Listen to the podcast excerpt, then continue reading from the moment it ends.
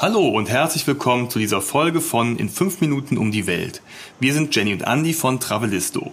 Ja, wir sind schon immer gerne gereist und das hat sich auch mit unseren beiden Söhnen nicht geändert, die mittlerweile 9 und 13 Jahre alt sind.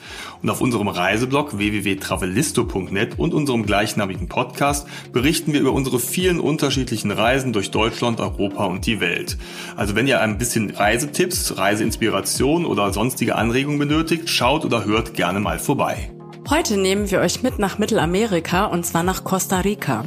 Ein Land mit wundervoller Natur und einer einzigartigen Tierwelt. Eine tolle Mischung aus Strandurlaub und Regenwald und ja, sich das Land anschauen, herumspazieren und sehr aktiv sein. Wir haben da eine Rundreise mit dem Mietwagen unternommen und davon wollen wir heute berichten. In fünf Minuten um die Welt. Der tägliche Reisepodcast von Travelbook. Heute geht's nach Costa Rica. Entweder oder. Schnelle Fragen in 30 Sekunden.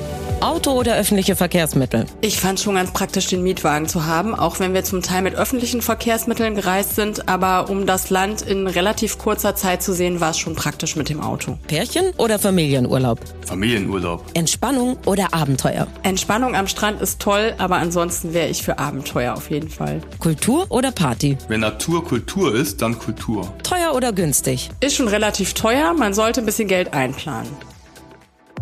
Highlights, Lowlights, Must-Sees. Die Travelbook-Tipps. Was ist ein Highlight? Das Faultier mit Baby am Bauch an der Stromleitung, was wir mehr oder weniger durch Zufall, als wir an einem Restaurant saßen, abends plötzlich erblickt haben, nachdem wir uns schon wochenlang gewünscht haben, endlich mal ein Faultier zu sehen. Und der ganze Ort stand drumherum, dann kam ein Bus angefahren und wir dachten, oh, der hupt jetzt, weg da aus dem Weg. Nein, war nicht so. Er blieb selbst stehen und hat selbst Fotos gemacht und die Passagiere diesen tollen Anblick genießen lassen. Absolutes Highlight. Was man unbedingt tun sollte. Die Natur erleben und zwar auf ganz vielfältige Art und Weise. Zum Beispiel mit einer Canopy Tour. Ne? Das sind diese Zip-Lines, die über den Baumwipfel führen. Da fährst du einmal so quer durch den Dschungel. Das ist super. Vorbei an Brüllaffen und ach, super cool. Oder vulkanische Quellen, ne, die Ecothermals am Arenal, sich da einfach mal mitten im Dschungel in so heiße Quellen reinlegen. Oder auch fand ich super mit den Pferden den Vulkan erklimmen, ne? Ja. mit den Pferden am Fuße des Arenals entlang reiten. Mein persönlicher Geheimtipp.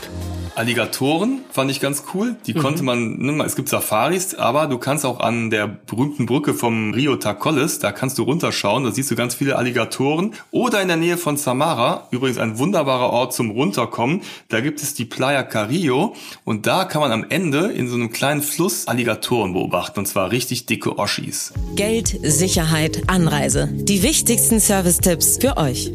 Was macht man am besten, wenn es regnet? Man sollte sich einen Poncho mitbringen oder spätestens vor Ort in Costa Rica kaufen und sich davon einfach wie die Einheimischen gar nicht beeindrucken lassen, sich komplett nass regnen lassen und darauf vertrauen, dass der Regen bald wieder aufhört, denn auch in der Regenzeit ist das so. Dann trocknet man die Sachen, geht ganz normal weiter und am nächsten Tag regnet es dann wieder mal.